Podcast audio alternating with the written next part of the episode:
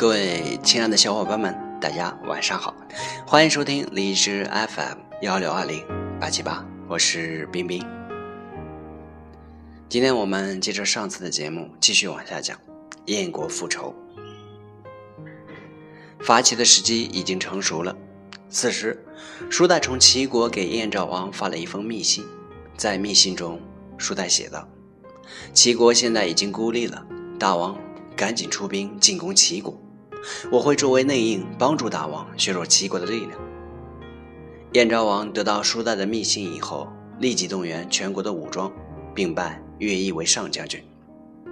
燕国大军倾巢而出，攻入齐国。抵达一个名为晋的地方时，便停止不前了。乐毅停止进军的原因，乃是要等待舒代的消息。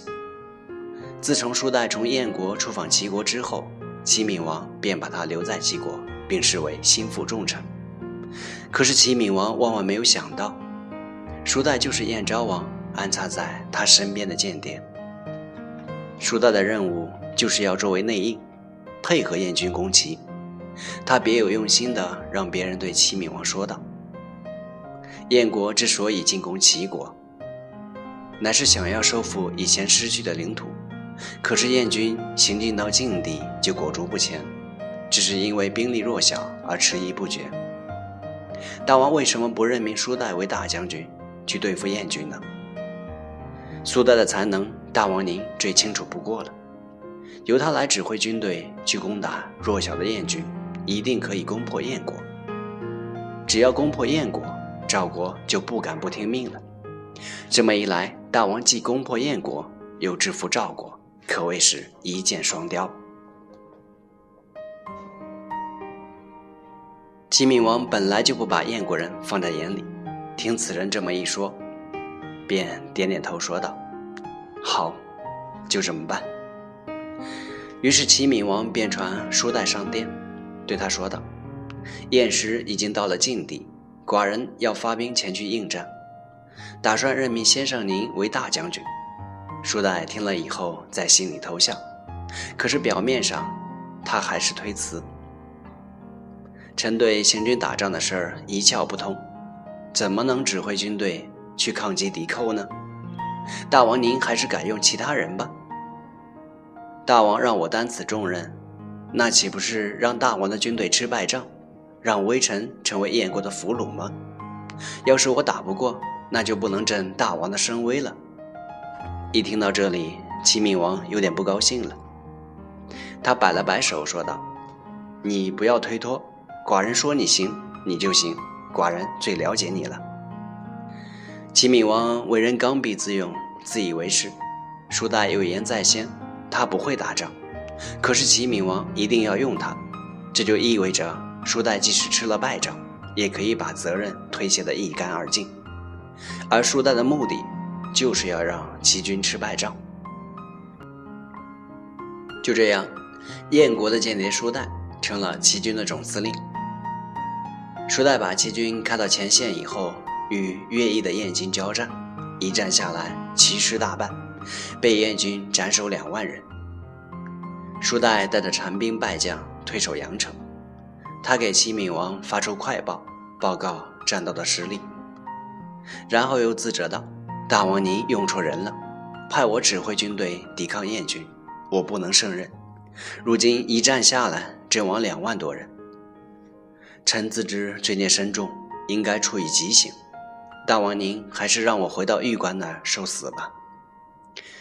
齐闵王看到快报以后，两眼发愣，想怪罪于舒代，可是人家明明早就说过不会打仗，是他硬要把总司令的头衔强加于人的，他只好悻悻地说道：“这都是寡人的过错，你没有什么可怪罪的。”可是舒代这个人实在是太狡猾了，他暗地里又让其他人对齐闵王说道：“前几天齐师吃了败仗，这不是用兵上的失误，而只是运气欠佳罢了。燕师也不是强大，只不过是侥幸取胜。如今燕师又要攻打阳城与离邑，这还是抱着侥幸的心态。大王如果仍然任用舒代为总司令，舒代在吃了败仗之后，一定会竭尽全力用胜利来报答大王的恩德。这又是舒代利用齐闵王的心理弱点大做文章。因为齐闵王不愿意承认自己用人上的失误，因而一定会给舒代第二次机会。不出舒代所料，齐闵王果然继续留用舒代作为前线总指挥，舒代仍然一再推辞，可是齐闵王还是不听。于是舒代又一次在阳城同燕军交战，这次齐军又一次大败，三万将士阵亡。这时，齐闵王终于确信舒代真的是不会打仗了，于是卸了他的军权。齐闵王不再信任舒代，同时他也不再相信任何人了。于是君臣不亲，百姓离心，齐国的败相已经显露出来了。乐毅率领燕师入齐，在舒代作为内应的情况下，两战两胜，歼灭其师五万人。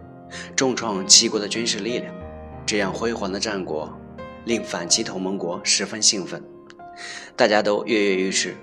于是秦昭王派出大将司离、蒙奇率领一支远征军，与赵、韩、魏三国部队会师，杀入齐国，攻城略地，夺取齐国河东九城。初代被卸职以后，齐闵王提拔处子担任齐军总司令。抵御五国联军的进攻。处子见五国联军来势汹汹，而且连战连胜，兵威正盛，诚不能与之争锋，于是便采取保守的战术。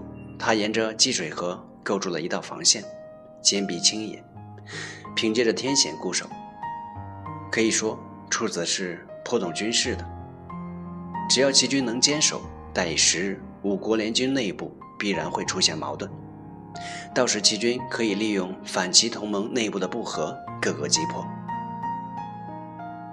可是齐闵王并不这么想。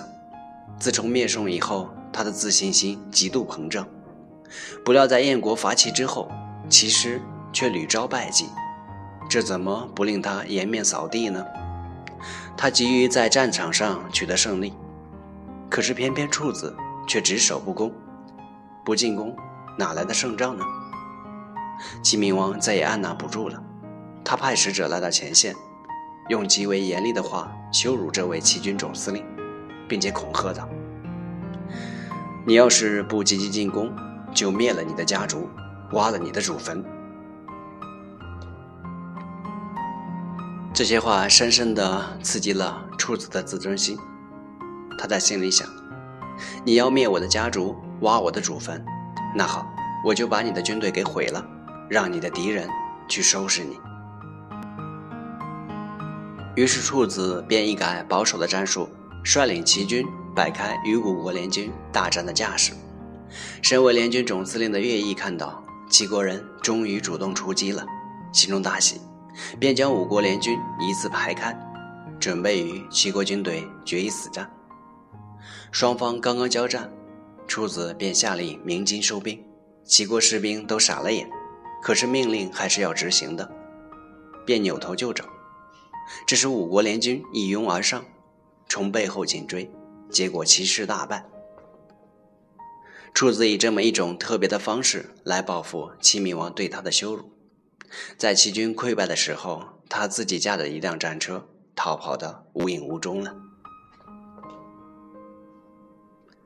处子跑了之后，他的部将达子好不容易收拢了残兵。退守秦州，可是其实，在大败之后，处境十分不妙。士兵们领不到兵饷，士气十分低落。达子便上报朝廷，请求齐闵王拨款以弥补军饷。没想到齐闵王一听说要钱，立即暴跳如雷。他骂道：“你们这些残兵败将，吃了败仗还想得到金钱？休想！没有钱怎么打仗呢？”